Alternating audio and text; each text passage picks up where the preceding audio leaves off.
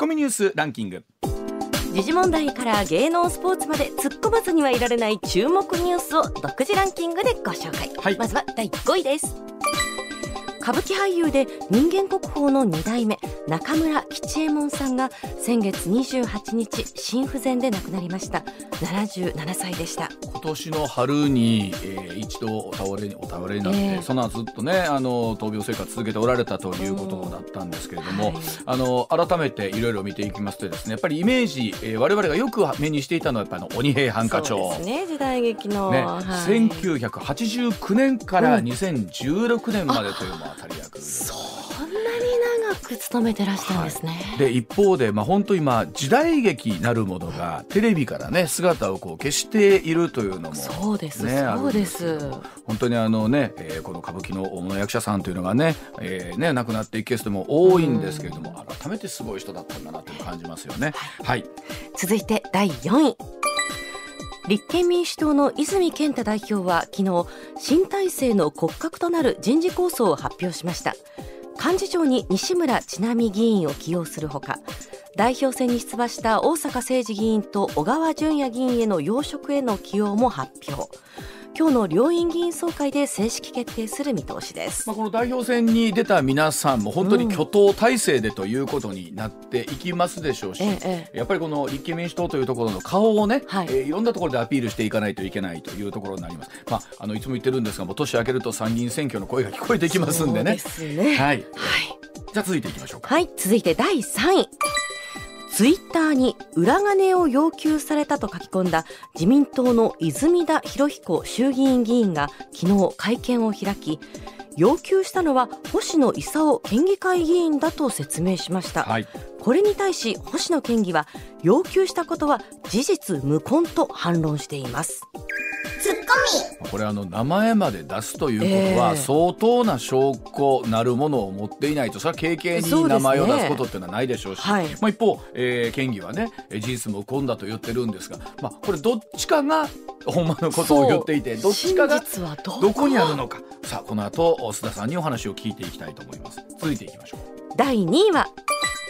厚生労働省は昨日ペルーから入国し空港検疫で新型コロナウイルス陽性が判明した20代男性から変異株オミクロン株が検出されたと発表しました。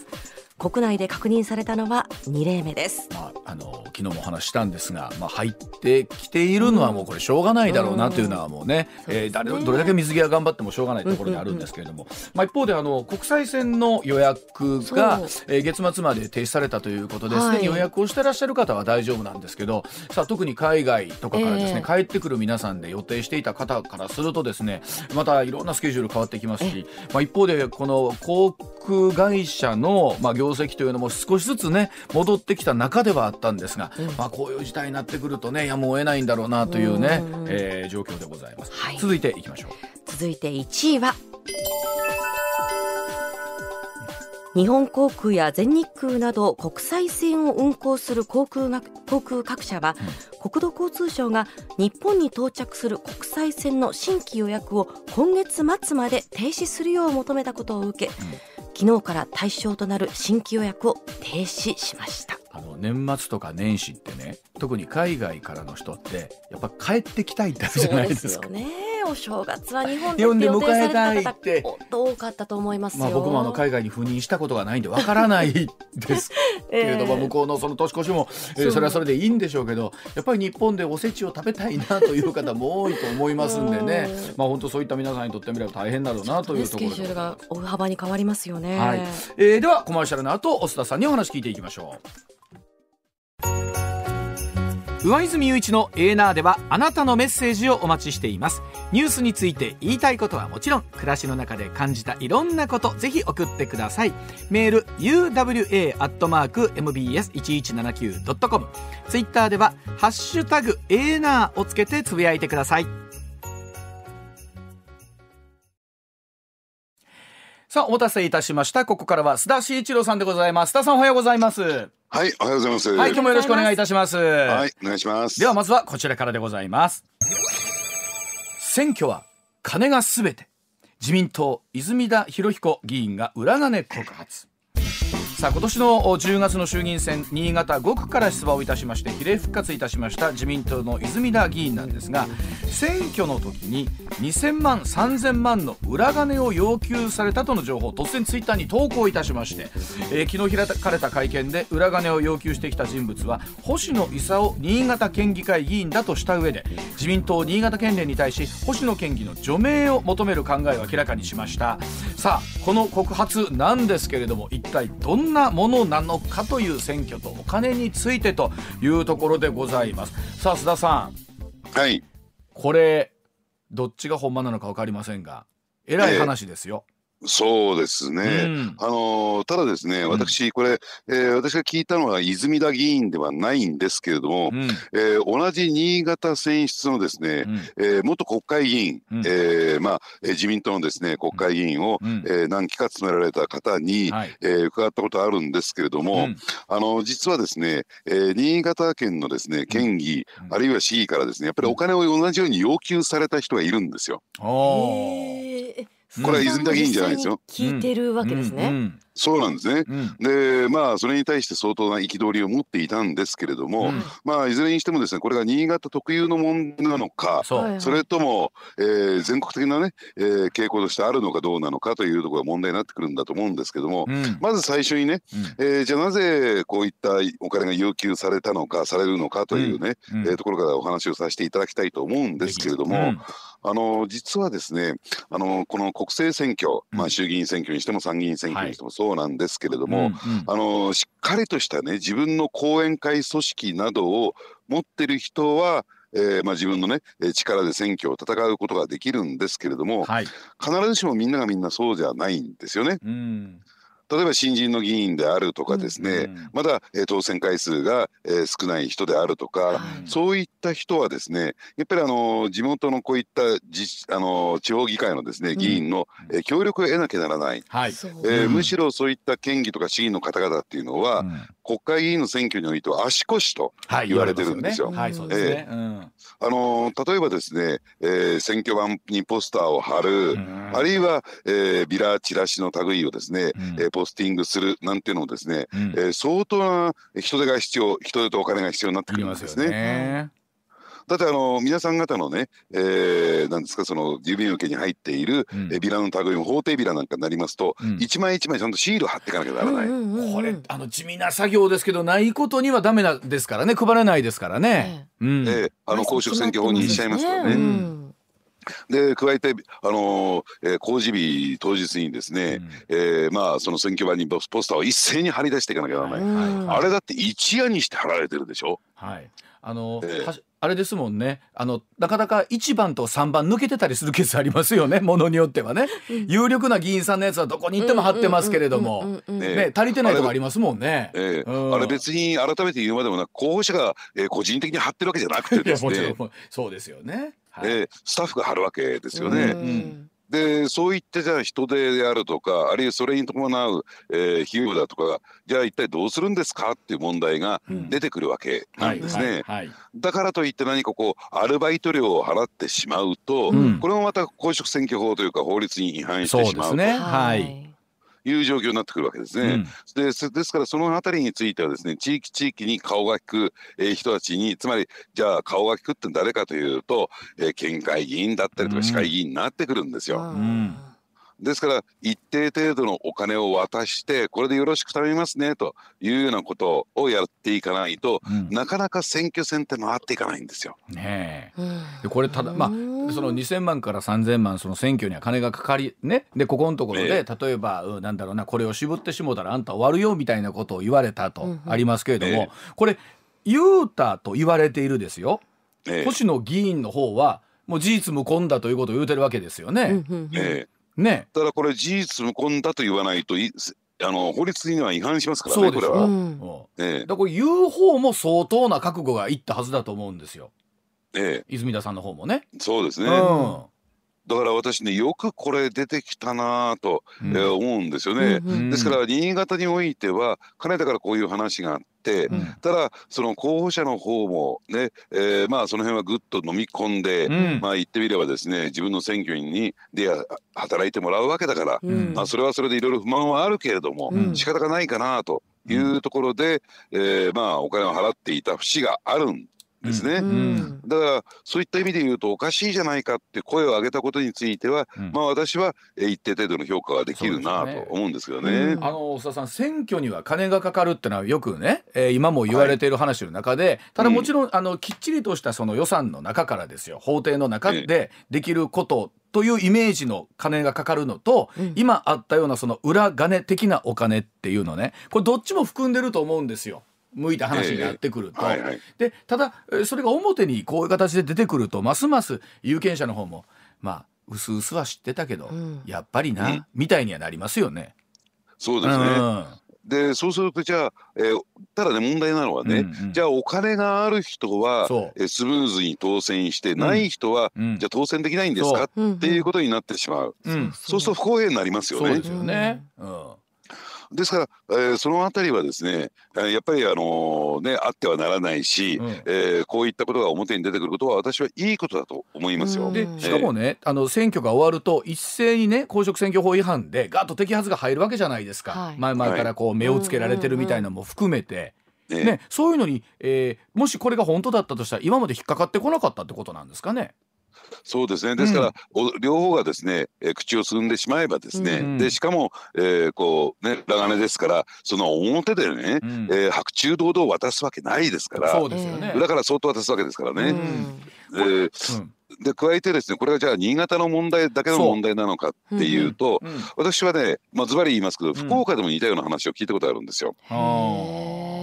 で県議から、えー、国会議員へ、えー、転出するにあたってですね、はい、ある方は1億円用意したと。うん。ね、で別にその1億円ってえそれをしたということではないけれども、はい、実際に選挙戦の戦いにあたってはそのぐらいの金がかかるんだと。でもそれそのお金はどこから出てくるんですか？1億円って、うん、そんな今日の明日で用意できるもんじゃないからね。できませんよできませんよ。ただねあの支援者支持者の中にはお金を持ってる人がいますから、まあね、じゃあ1,000万ぐらいだったら私出しますよというような人がやっぱりいるんですよ。ただそれもねどうなんでしょうね。じゃあ当選した暁にはみたいなね。そうですよね。うん。ちょっと少し、ねうん、で電気測ってくださいねっていう口に出すか出さないか別ですよ、うん、ただあの人から1,000万もらっちゃったからなと、うん、ねそう人としてなんかお金を借りたあるいはもらってしまうと、やっぱりもう選挙のなもうクリアです何もななかったですにはなかなかできないですそんな気のいい人はいないですよね。ええ。うん、で加えて当選した後にやっぱり少しは何かしてあげないとというね、うん、その人が何か頼まれたらじゃあ、えー、役所に口利きしないとなと、うん、いうようなことが起こってくるとそれはもうね贈収賄の公職選挙法違反じゃなくて贈収賄の話ですよ。ね。そうですよこれね、うん、例えばこれだけ、まあ、泉田さんが、まあ、どいろんな覚悟を持って、まあ、告発したことになりますけれどもこれ自民党としては、えー、一人の国会議員がこういう発信をしたということはですよ。黙ってはいられないですよね、えー、この件に関して。ただねこれね、うん、えー、黙ってまあ全部調べますよなんてことになると何が出てくるかわからないから。だから、えー、これはおそらくですね私は思うところ、うん、また泉だって変なやつが変なことを言い始めたなというところで、うん。うん、場合によっては、えー、それが特殊なケースだったと、要するに新潟5区の特殊なケースだったんだっていうんで、えー、トカゲの尻尾切りになる可能性もなきにしもあらずもしくは全く無視されるというね。へ怖い、まあ、でもこれだけまあ世の中で話題になってしまった中で、うん、全く無視ってわけにもこれいかないでしょうしね。ええ、だからそういった点で言うと、うん、やっぱりあのねこれから臨時国会あるいは通常国会が始まっていく中で、うんうん、さあまあ、えー、これねあの選挙の公平性にも関わってくるところですから、ね。うんうん、当然野党は国会でこの質問してくれたと思いますよ。でそれに対してどう整合性を持って説明できるのかというところでしょうね。これあの多分ねいろんな形で多分そのまあ選挙にかかるお金っていうのも与野党を含めてそれは誰だって少ないお金で選挙を戦いたいというのは同じだと思うんですよ。でも結局どれだけルールを作ってもこんな話は出てくるっていうことですよね。そうですね、うん、でただこれもう明らかに、えー、ルール違反というか法律違反ですから、うん、でこういった選挙違反っていうのは、えー、地元の、ね、警察つまり今回のケースでいうと、うん、えー、新潟県警が、えー、動くわけですからね、うん、動かなきゃならないわけですから、うん、じゃあどうなんでしょうね。泉田議員そこまでかあの覚悟の上の告発をしたんであるならば、うんうん、刑事告発にならないするべきだと私は思いますけどね。言いっぱなしは済まないっていうね。そうでしょうね、うんまたあの時代だなと思うのがツイッターで発信をしてっていうところになってるわけで。えー、会見ですもんね。ね。うんあのまだ、えー、まだ告発までは行ってないわけですよね。えー、まだそうですね。はい、うん、ただですねこれ、えー、固有名詞あげましたから、ね、そうなんですよ。そうなんですよ。この固有名詞の相手の方気になりますよね。どんな方なんだろうと思って。かなりあの県議会の中では重鎮と言われる方なんですよね。そうですね、うん、あの非常に長くですね県議も務めていて、うん、で他の県議であるとか県議会の中でも影響力を持った人、うん、ということなんですね。でただですね私、えー、これは昔の話ですよ、うん、えー、20年ほど前なんですけれども、うんうん、えー、新潟県ね、うん、えー、の取材をしている最中にですね、うんうん、あの選挙戦の取材したんですよ。うん、そうするとあのボランティアでいろいろと選挙をね応援してか、ね、活動してもらってる人たちもいると、うんうん、でそういう人たちに対してどうなんでしょうね。昼食時に、えー、お昼を提供するというのは、うん、これはギリギリセーフになるんですけれども、はい、そうするとねそのおにぎりの中に、うん、えー、お金が入ってたっていうね。えーあの昔そんな話聞いたけどやっぱあったんですねおにぎりの中にすごいな鮭じゃなくって現金ですかびっくりするたらこかな？鮭かな？梅かな？昆布かな？と思ってたらお金みたいな。ええちゃんとあのサランラップに包んで入ってますよ、ね。いやいやそらそらあのそらせやろ。私てっきり今のなんかコインかなと思って。ふにゃふにゃになるやん。ふにゃになるからと思って。しかも食べられへんやん。いやなるほど。はい。うん、まあその時はね五千円札だったらしいですけどね。いやだからねもうこれほら昔からそんな話があってねなんとかそれをこうな綺麗な選挙にしようとは言うんですけれどもやっぱり出てきたかって感じですよねこれを見るとね。そうですね。だからですから、あのー、選挙戦でそういったことが、えー、行われていると。でこれ本当にねでもそう考えてみると、えー、冒頭申し上げたように、うん、じゃあみんな全員でもってねポスター貼ったりビラを、うん、えー、投函したりあるいはそのシールを貼ったり、うん、えー、してるんだろうか。っていうところを考えていくと、うん、本当にこれ、えー、自民党だけなの？とかねはい、いろんなことが頭に浮かんでくるんですよ。あのこれ追及する野党の方だってほなあのあんたとこは大丈夫なんかいう話になるわけですからねこれは。ええ。うん、あのですからそういった意味で言うと、うん、あのどうでしょうあのラジオを聞きの皆さんぜひですね、うん、今回の、えー、国会見といていただきたいんですけど注目していただきたいんですけども、これ与野党でね慣れ合いで、なあなあで終わして終わってしまったならばですね、やっぱり野党の方も追及しなかった、うん、まあ、全部の全部の野党が追及しないとは思いませんよ。うん、ただ、えー、これに対して消極的な野党は、うん、そこでもやってるんじゃないの？っていうようなことがね、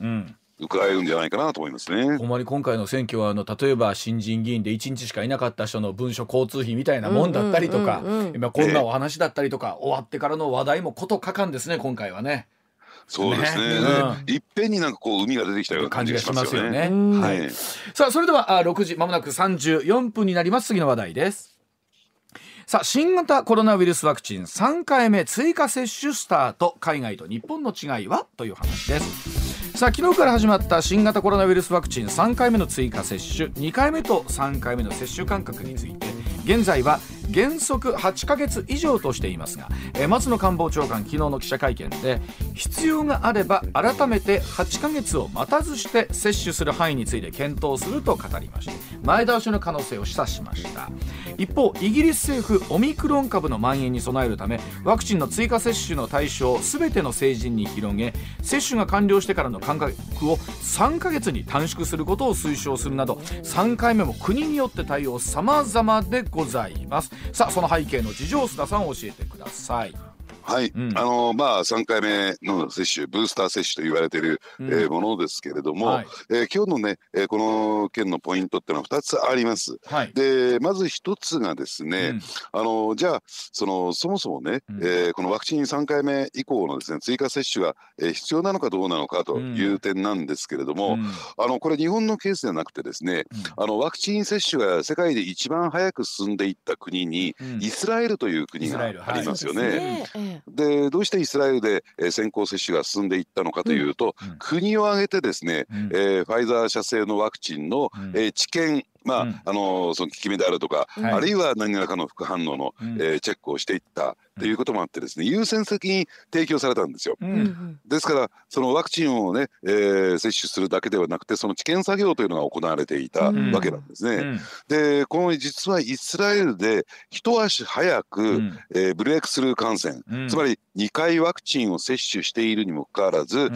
えー、感染するという人が結構出てきたんですね。まあはいはい。うんで実はそもそもこのワクチンというのは、うん、多くの人ちょっと勘違いしてやられてるかもしれませんけれども、はい、えー、要するに新型コロナウイルスに感染しなくなるわけじゃないんですよ、うんうん、ワクチンを接種したからといってね。でワクチンの狙い目的としては、うん、えー、で感染しても、えー、発症しない、発症を抑える、はい、えー、2点目としてはですね、えー、感染してもですね重症化を抑える、うん、つまりこの発症を抑えたり重症化を抑えたりする効果が期待されていて、うん、よくファイザーやモデルナでその有効率効果の,、えーね、あの率がですね、うん、8割とされているのは、うん、今申し上げた、えー、発症リスクを抑えたり重症化するリスクを抑えるのが8割とされているわけなんですね。でこのイスラエルのケースを見てみるとですね2回目終わって大体4か月ぐらい経ったところで感染者数が、つまり、えー、ブレイクスルー感染をされる方が増えてくるという、そういう傾向が見て取れたんですよ。ほうほうほううん、そうすると4か月経つとワクチンの効果効能が薄らいできてゼロになるわけじゃありませんね。うん、えー、その、えー、まあ言ってみれば効果がですね8割の効果がだんだんだんだん下がってくるというね、うん、えー、そういうところが、えー、見て取れたということで、うん、4か月ぐらいがまああのー、なんていうんですかね正式なそのワクチンの当初求められた効果が維持できる、えー、そういう状況だとされてるんですよ。だから例えばねそれで考えると日本でも2回目を夏ぐらいに打ち終わったという人も結構多いかもしれませんけども、ええ、その人らはもう切れてるかもしれんってことですよね。そうですね、うん、まあ切れてるというですね、うん、えー、その効果が8割から6割、うん、ね、うん、でいう可能性が高いんですね。はいでも確かにインフルエンザのワクチンとかも大体3か月から5か月って言われてますもんね。うん、あおっしゃる通りですね。ねまあ同様ですね。ただインフルエンザ冬しか流行らないから、うん、冬流行ることが多いからそれでカバーできてましたけど、はい、コロナはそうでもないし。季節選んでくれませんからね、うん、奴らはね今のところ。うんでこれはたまたま偶然なんですけれども、うん、今西村さんが、うん、えー、おっしゃったようにですね、うん、えー、コロナというのはこれ見てみますとね、えー、世界的な傾向としてですよ。要するに波単位波単位を見ていくと、うん、4か月周期って言われてるんですよ。ああやっぱりそれぐらいなんや。うん、ね、うん、だから流行って落ち着いて、また流行って、なるほどね。大体4か月周期になってるんですね、はい、世界的な傾向としては。うん、ということから考えてですねやっぱり、えー、そのブレイクスルー感染というのは、うん、えー、起こり得るそういう土壌にあるということをですね、ぜひ念頭に入れといていただきたい。そして2点目なんですけれども、これはですね私たまたまこれ偶然なんですけども、はい、ファイザー社に非常にこう親しい友人がいましてね、まあ、アメリカ在住なんですけども、でちょっといろいろと情報交換をしている中で、うん、ちょっと驚くべき話が入ってきたんですよ。でそもそもねこのファイザー社とかモデルナ社のような、うん、えー、メッセンジャー RNA タイプの、うん、つまり、えー、遺伝子操作によって、うん、えー、作られたと言ったらいいんですかね、うん、えー、まあ、そういったワクチンについては、そもそもの設計思想というか基本的な設計としてですね、うん、3回でワンセットだと。あそうなの？ええ、だから1回2回打って終わりということではなくて、で1回2回打って確かに8割有効率いくんですけれども、えー、えー、すぐにですねしばらく経つとその効果が薄らいできてしまうというところがあるので、うん。うん、その薄らいでくる中でもう1回打つとガッと右肩上がりで、うんうん、えー、有効率が上がって、うん、それが比較的中期的にですね維持されると、はい、で3回で1回だということなんですね。でもあそうですか。でところがですねもう一回思い出していただきたいんですが、ワクチン接種が始まった世界的な状況から考えますとね、うん、ワクチンの製造生産が間に合わなくて、うん、ね数が足りなくてだから日本は、えー、その確保がちょっと遅れてしまったものですから接種開始が遅れましたよね。でむしろですね、えー、ワクチン製,、えー、製造会社がある国であるとか、うん、あるいは何らかの形で、えー、資金援助をしていた国とか、うん、お金を持っていて、買い負けしないといったんですか、うん、えー、ワクチンをどんどんどんどん高値でも買うことができる国、ここが優先的にですねワクチン接種が進んでいったんですよ。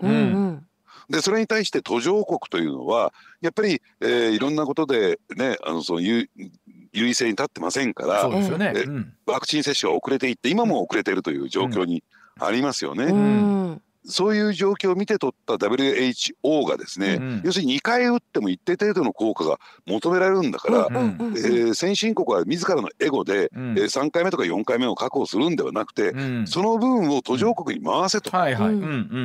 いうことで、途上国に回すような仕組みも作そうですね。ワクチンの枠組みもね、ね、国際的な作りましたよね、うん、ねですから WHO はその方針として2回というね、うん、えー、ところを決めたものですから、うん、方向性を示したものですから、うん、だからなかなかですねそのぶねあの3回目以降の接種っていうところに乗り出していくことができなかったんですよ。ところがいよいよここへ来てそのブレイクスルー感染がえー、拡大してきたものですからもともとはその3回でワンセットってことを、えー、知ってますからね。だったらブレイクスね、感染に備えて、うんうん、ねえー、その3回目以降の接種だということで先進国が一斉にダッと動き始めたっていうのが現状なんですよ。もともとあのとにかく世界共通でまず1回目を全員にね打たせてあげればいいじゃないかという議論もありましたもんね。ね。2回目待たずにっていう話もありましたけれども、まあ、これでも日本の今後の対応って自治体にだいぶね委ねられるところが大きいみたいですけれどもどうなっていきそうですかね？そうなんですね。うん、あのですから今も言わね、あの言われたようにですね、日本の場合は国と自治体の役割ってね分かれていて、うん、国はそのワクチンの確保、メーカーに掛け合って、ワクチンの確保というところをやって、確保したワクチンを自治体にスムーズにスケジュール通り日程通りにですね、渡していくというのが国の役割なんですね。で自治体はというと実際にそれを市民住民に、えー、打っていく、ですから会場を確保する、えー、打ち手を確保する、あるいははその住民に対して案内状を出す予約を取るというところをやっていかなきゃならない。はいはいうん、でこれを見ていくとですね大きくじゃなかなかこう進んでいかないという状況、えについてですね取材をしていきますとね、うん、自治体サイド不満が持ってるんですよ。うん、えー、何かというといまだに国からですねそのね3回目以降の接種の、うん、えー、ワクチンの提供日程がスケジュールが提示されていない、提示されてないから会場も確保できないし、打ち手も確保できない、まあ、早くその日程出せと。確かにそうですね。でそれでまあ国の方は、えー、それを出したいっていうね、えー、ところがあるんです。なかなかこの、えー、確保が進んでいかないという状況がある。ただねじゃあ自治体でおいては何の問題もないのかっていうとどうもそうではなくて、うん、これでびっくりしたことがあったんです。私実際に現場行って取材してみると、それ何かというとこれ全ての47都道府県全ての自治体ではないですよ、うん、一部の自治体かもしれないんですけれども、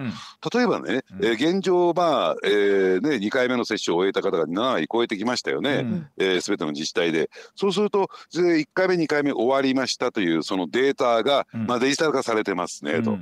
ただそのその方がですね今、えー、その県内に住まわれているのか、府内に住まわれているのかっていうのはまた別の住民データというのが住所データというのがありましてね、うんうん、これもデジタル化されている、うん、ところが全員者のワクチン接種のデータと、うん、その現住所データというのは、デジタル上突合できないんですよ。すり合わせすることができないという事態が出てきてるんですね。じゃあ何をやるかっていうとですねそれぞれペーパーベースに落とし込んできて、えー、人手をでもって、えー、それを突合しているという作業が行われてるんですよ。本当ですか？アナログですね。ええ。ー、でじゃあ仮にそれが、えー、その自治体においてですね、うん、えー、両方ともデジタル化されていてデジタルで突合すり合わせが行われている自治体でも、うん、ただその自治体とじゃあ転居した先の自治体のデジタル的なデータの交換ができないんですこれ、うんうんうんうん、ほとんどできないんですよ。自治体間のデジタルデータの交換っていうのはできないという状況になってる。それ法律上ということですか？いやじゃなくて企画上です。企画の仕組み上できない。仕組み上できないんです。へえだからそういった意味で言うとそこはまた、えー、ペーパーベース人手ベースになるんですよ。なんか何のためにそれじゃあデジタル化してんねんって話ですけどね。そうなるとね。二度手間なだけでアナログですね。そう自治体側がもう要するにそういった作業が今遅れているものですから、うん、本来だったら年明けぐらいから始めたいところなんですけれどもなかなかそれが進んでいかないっていうね。これあの日本ってねほら入ってくるの遅かったですけど、はい、いざ始まるとやっぱりこうなんていうんですかこのやっぱりこう誠実な国民性というのか非常にスムーズに今度は進んでったってあったじゃないですか。当初はだいぶ混乱はしましたけれども、接種率も高い、ね、高くなっていきますしね、うん、うん、ただその裏にはものすごい努力というか、うん、もう大変さあって自治体の皆さんのご苦労たるやですよねこれ改めてですけど。あ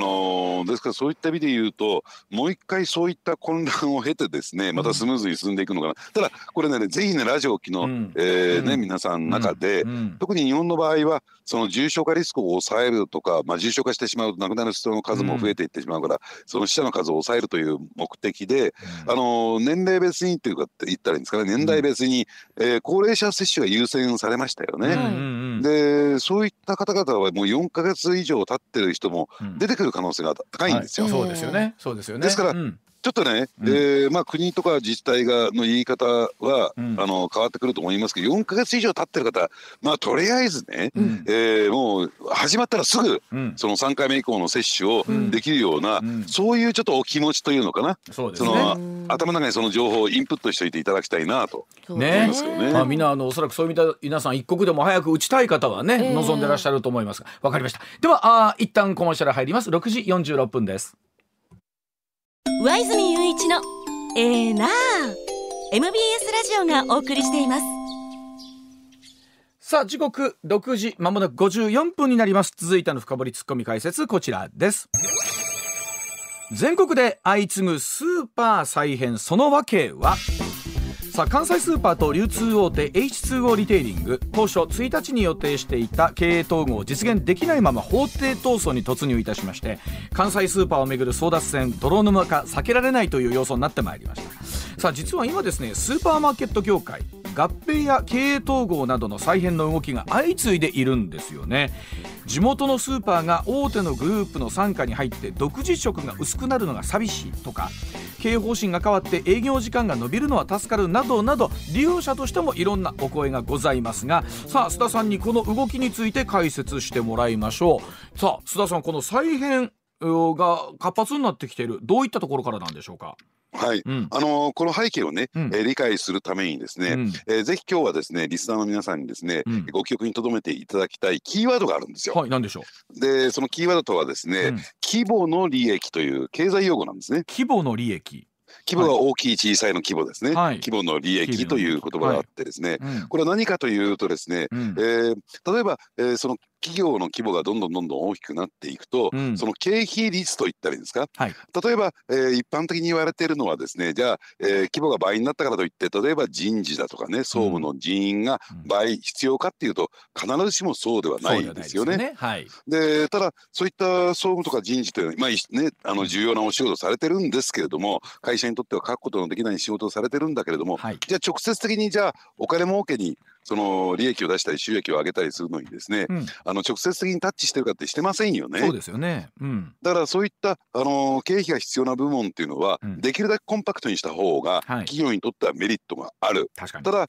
あのー、とは言ってもですねあまり小さくすることもできないというような状況があってですね、うん、むしろ規模が大きくなっていくことによって、えー、そういったですね、えー、部門をですね有効にというか効率的に活用することができると、はい、ですから規模が大きい方が利益が上がってくるということで規模の利益というふうに言われてるんですね。はいで例えばじゃあこのスーパーとか流通業界にそれを当てはめてみると、うん、えー、どういうことが言えるのかというとですね、はい、あの例えば、えー、一番大事なのはこう商品を仕入れるというところなんですけれども、うん、要するにそれについてもですね規模が大きくなってくると、えー、まあたくさん買ってくれるから少しね安く、えー、そのスーパーに卸すかとかね。そうですよね。うん、あとあるいは、えー、商品がですね足りなくなってきた時にもあそこにはいつもたくさん買ってもらってるから、えー、いいお客さんだから、えー、そっちに優先的に、えー、商品をですね卸すとか、うん。うん、そういったことが出てくるんですよ。うんうん。ですから競争力という点で言うとですねやっぱり規模が大きい方が有利に働くんですね。はい。でますますもって大きく大きくなっていきますよねその考え方で言うと。どんどんどんどんね統合されていきますよね。うねうん、えー、ただその一方で、うん、まあ今日本全体を見てみますとね人口は減少しているし、うんはい、あるいは、えー、人口がですね都市部に集中したりしてですね、うん、えー、スーパーがね、展開できる出店できる場所っていうのはどんどんどんどん少なくなってきている、あるいはもうすでに出店し尽くしているから、出店する場所がなかなかなくなってきているという状況もあるんですよ。はい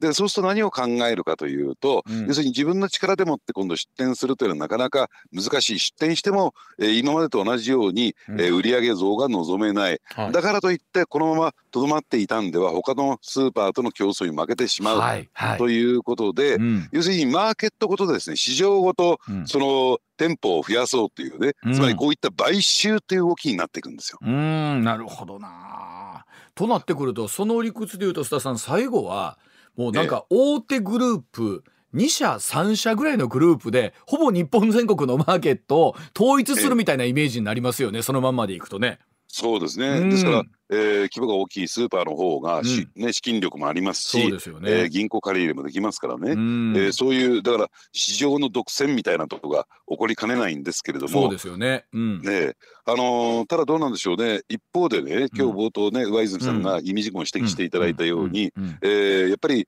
ユーザーとしては利用客としてはですね、あのー、なんか独自色が失われて地域性が失われてるんだよね。そうそうそうでこれどういうことかというとですね、うん、その地域地域に根ざした商品ってやっぱり例えば食品なんか中心にあるわけなんですよ。ありますよね。はい。ただその規模の利益を追求してしまった結果ですね一括仕入れをしますからね、うん、大量仕入れ大量陳列大量販売というのが、うん、要するにその規模の利益に一番合致したものですから、うん、そうするとそういった、えー、その地域のニーズに根ざしたですね、少量仕入れなんていうのはできなくなっちゃうんですよ。そうですよね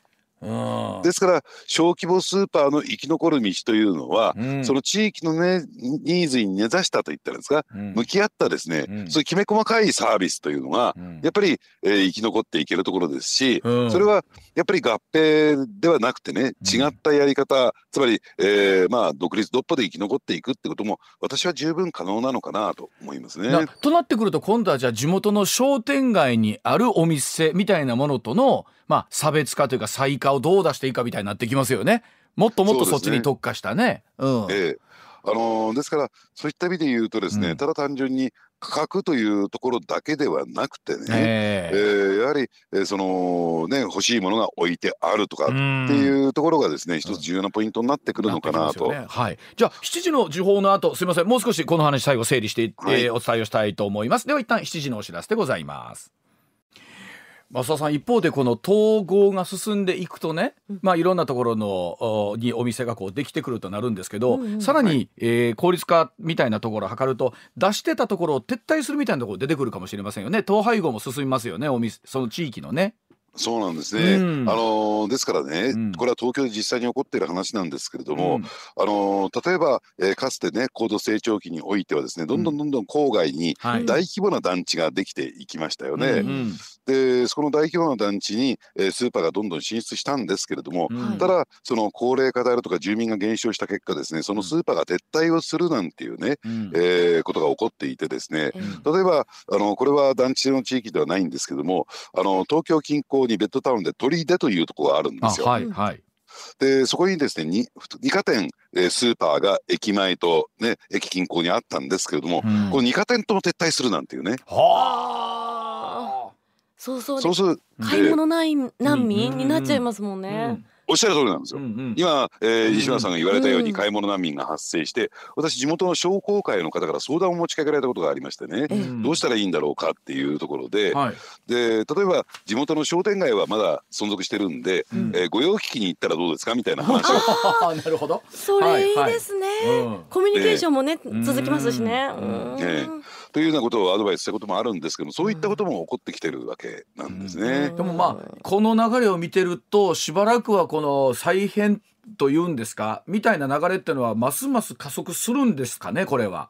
そうですね、うん、えー、ままだ、えー、そのあの住民減少は続いてますし、うん、えー、やっぱり、えー、スーパーとしてもですね、うん、あのやっぱり株主であるとか投資家に対して、うん、やっぱり毎年毎年成長戦略こうやって売り上げを伸ばしていきますよ利益を上げていきますよというですね、そういう成長戦略を示さなきゃならないというところを考えていくとですね、やっぱりどうしても合併再編というのは避けることができない。ただ、一緒になるっていうのはこれ無理だとしても、持ち株会社の下にぶら下がって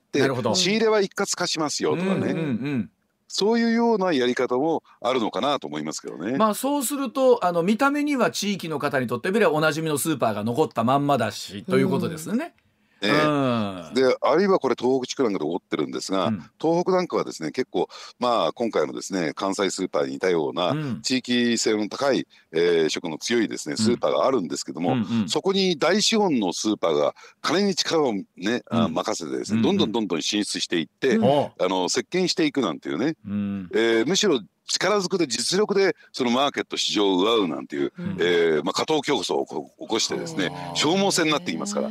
お金持ってる方が有利になりますからねそこはね。あの昔ドラマとかではね、うん、地域の商店街があるところに大きなスーパーがやってきて商店街が駆逐されるみたいなのがありましたけども、うんはい、今度はスーパーがあるところにスーパーがやってきてそれが駆逐されるっていうなんか時代が変わっていきますね須田さんね、これ見てるとね。そうなんですね。でしかもねこうそういったところって、うん、あのただ単純にスーパーがあるわけじゃなくて、うん、えー、その近くにですねいろんな、えー、商店といったんですか、ね。うん、えー、置いてですねあの車でもってやってきてっていうね、うえー、買い物して、一日中そこでなんか買い物したり、うん、えー、なんかこう映画見たりなんかして帰っていくなんていうケースになるとですね、やっぱりどうしても地元の商店街太刀打ちできなくなってしまうわけなんですね。ねただその一方で高齢化してきますとね、えー、要するに車の運転がもうできないなんていう人は、買い物も非常に難しい状況になりますからね。まああのなんかその今回のね関西スーパーの買収みたいなのを見てた時に、うん、あの時代の流れみたいなのを改めて感じるなというかどうかったと思いますけれども、うん、はい。じゃあ須田さんこの後また7時40分頃から裏ネタの方も楽しみにしております。よろしくお願いします。はいお願いします。はい、また後ほど。はい。おじきの今日の裏ネタさあこのコーナーではおじきこと須田慎一郎さんが取材の末に使いましたとっておきの裏ネタをいち早く教えてもらおうというコーナーでございます。さあ須田さんそれでは早速今日の裏ネタお願いいたします。はい、えー、日大田中理事長逮捕の裏側ということなんですけども、はい。うん、あのー、この裏ネタっていうコーナー必要ですかね？と言いますと？あの先ほどまでの深掘りの方で、はい、あの結構私経済的なね、うん、専門的な話をしてきたんですけれども、うんうん、あのここではぐーっと好感度アップしたと思うんですがこの裏ネタをやるとなんか好感度下がってるような気がして、ね、須田さんあのリスナーの多くの皆さんはこちらの須田さんを期待してます。あこちらを期待してるんですか？こちらの須田さんを多くの皆さんが期待してますので。あそうなんですか。そうなんです。ええー、あのこう見えてもね、はい、ぜひね経済の専門家ということはお忘れなきようにあの先日この日大の田中理事長と須田さんが、はい、えー、なんかそれこそ、えー、入学式で祝辞を頼まれたというお話があって、ちょうどお二人並ばれたというねね。話がありましたよね。結構ね絵面はいかつかったんだろうなという話をしてたんですけれども、うんうんうん、え。ー、どうもまあどっちがどっちか分かんないような絵面だと思うんですけどね。でもあのここに来て続々とまあ今までなんでしょうねこう言われてた話が須田さん出てきましたね。そうですね。あの前回ね2週間前でしたっけ、えー、この番組でもですねお話しさせていただいたところなんですけども、えー、結局はですねあのとりあえず脱税容疑、えー、1億2000万円の所得を隠してですね、えー、5300万円脱税したということで、えー、逮捕されたわけなんですけれども、はい、あの大体まあ1億円ね、えー、を超えて所得価格が行われるとですね、まあ実刑は免れないだろうなということで、はい、まあそのあたりちょっと上場酌量っていうんですかね狙ううために、あの日大の、ね、理事長を、えー、退任すると辞任するとい。うニュースも今朝流れてますよね。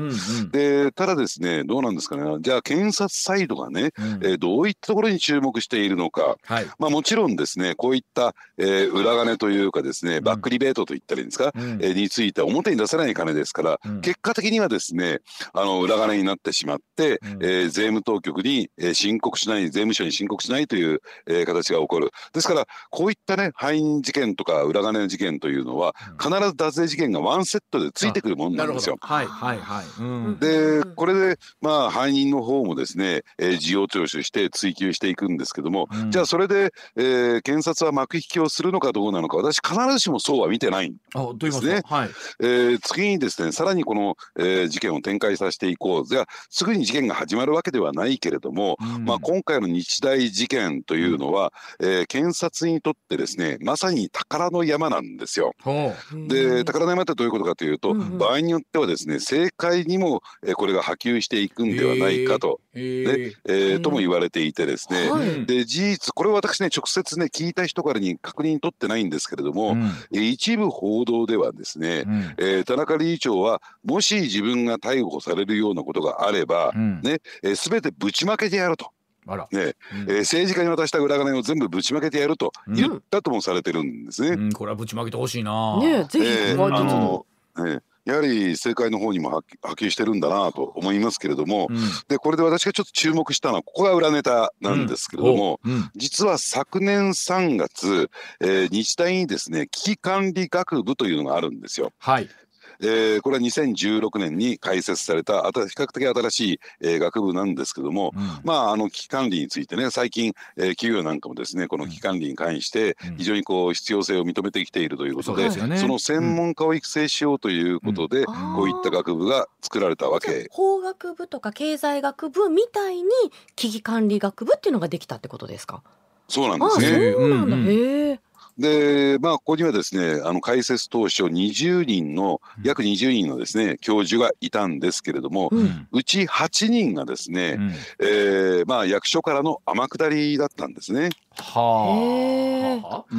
で主としてですね今危機管理というところですから、はい、警察公安そして自衛隊というところからですね、うん、えー、メインにですね天下ってというまあ天下りって言うとおかしいですけれども、うんうんうん、えー、元ね、えー、役人を務めていた方がですね、うんうん、えー、教授職を得て就職していると、はい、再就職しているということなんですね。でその中にですね実は検察からもですね一人えー、まあ教授になった人がいたんですよ。はいはい、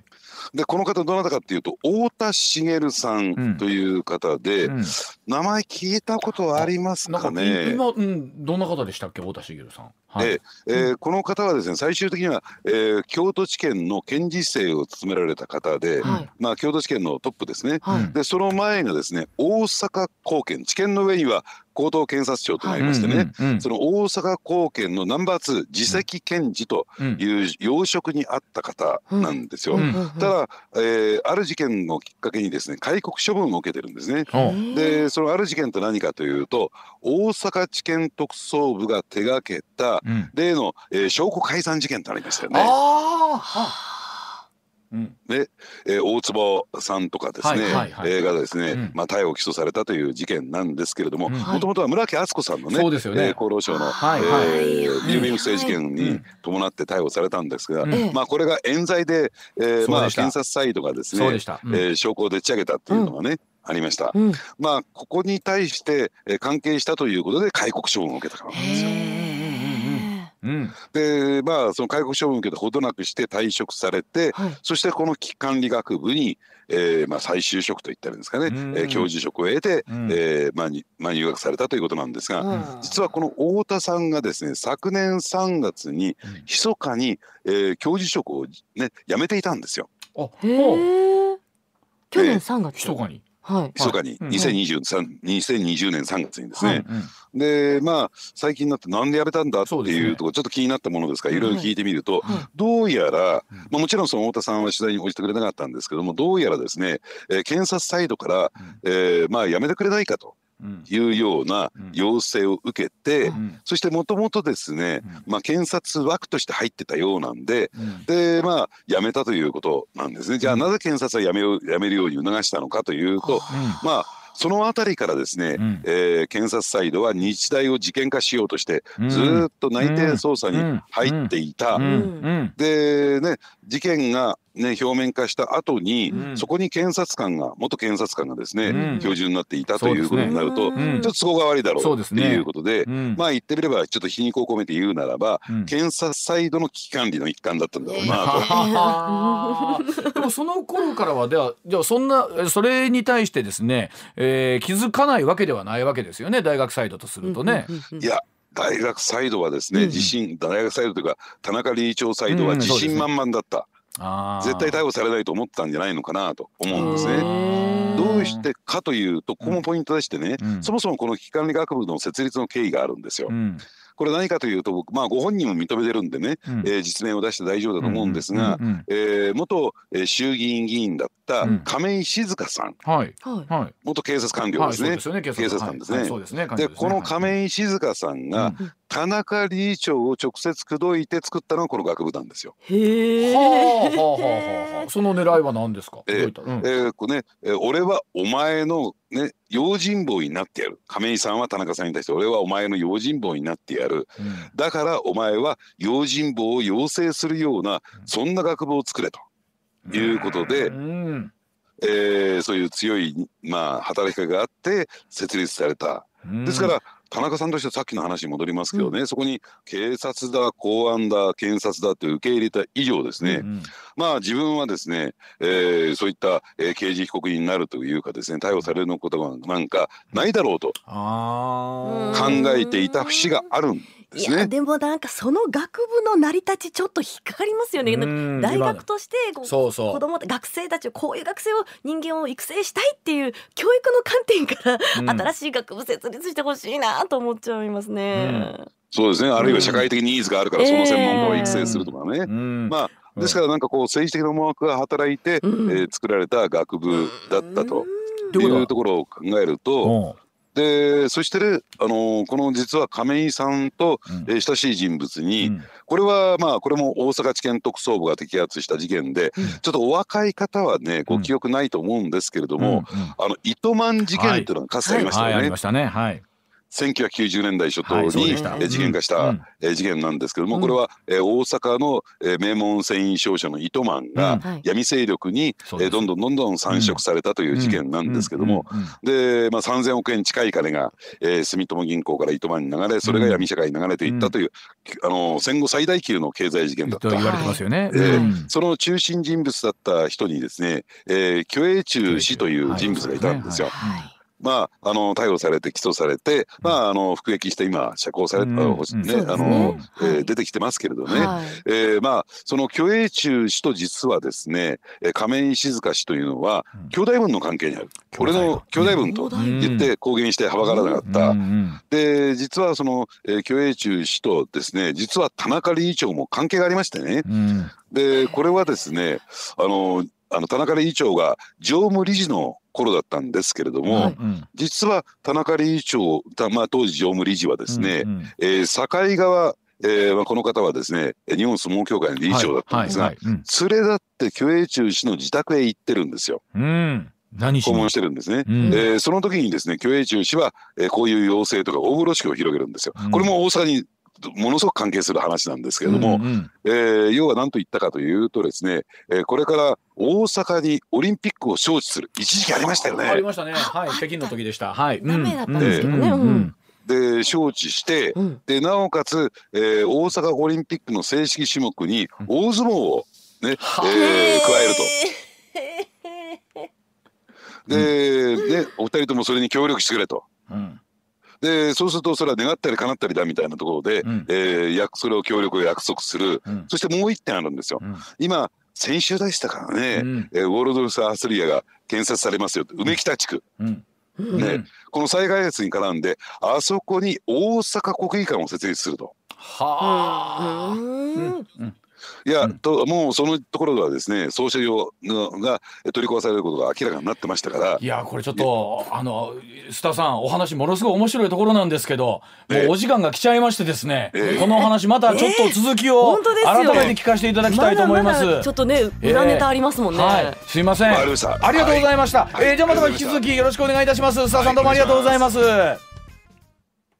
大阪場所から？大阪、はい、大阪国技館国技館？国技館ね。大阪国技館ってどういうことですか、あの大阪国技館をそこに建設しましょうと、はい、つまり、えーまあ、東京にあるですね、はい、えー、国技館と同規模のものを、うん、えー、まあ、箱物を作ろうと。そこもやっぱり巨額のお金が動きますからね。えー、なるほどでそれはどれぐらい実現性あったんですか？いや、えー、まあ虚栄中心の独独特のですね、うん、えー、おぼろしきだと私は思ってますけどね、そうやって非常に大きなプロジェクトを描くことによって、うん、結果的に金を動かしてそれを中抜きしていくっていうのが、まああの彼の手法なんでね。なるほど。じゃあその話が大きければ大きいほど彼のもとに入る金額も上がってくるっていうことなんでしょうね。そうですね。で、なおかつその虚栄中止というのはですね、えー、まああの山口組系の暴力団と非常にこう親しい相談役という肩書きを、えー、大阪府警は認定してましたから、そういった意味で言うとその暴力団との関係にもつながっていくということなんですね。で、この件についてはですね、あの常務理事時代にやっぱりいろいろと、えー、まあ田中理事長をめぐってはですね問題が指摘されていたので、うん、えー、まあその学内でね日大の学内で報告書が作成されたんですよ。この人はこういう問題を抱えている人ですよという報告書の中にも、うん、えー、そこ今申し上げたような細かい話はそこには記載されてませんよ。ただし、うん、え虚栄中氏と、えー、田中当時常務理事のですね、えー、そういう密接な関係であるとか、うん、あるいは暴力団との関係であるとかっていうのは、その日大の内部で、えー、作成された報告書にも盛り込まれていることなんですよ。これあのどうですか？須田さんの見立てでこの逮捕からどれぐらいのことまでが世の中に出るのか明るみになるのか、どうどうですかね？えあのですからその点についてはね、うん、えー、田中理事長がどこまで供述に応じるのかというところに関わってくるんではないかなと、うん、ただし、うん、仮にこれ供述したとしてもですね、うん、えー、検察としてはそれはそーっとその供述調書金庫の中しまっとくでしょうね、えー、次の事件へつなげるために。ああそうか。そうか。なるほど。全部が全部が表に出るというわけじゃないということですね。えーむしろ検察はそれを出さずにですね、うん、えー、新たな事件の、えー、内定にに入っていくんではないかなと思いますね。続いての事件になってでも結構それで言うとあの今え変なこと言うなよと思っている政財界の人はいるということでしょうね。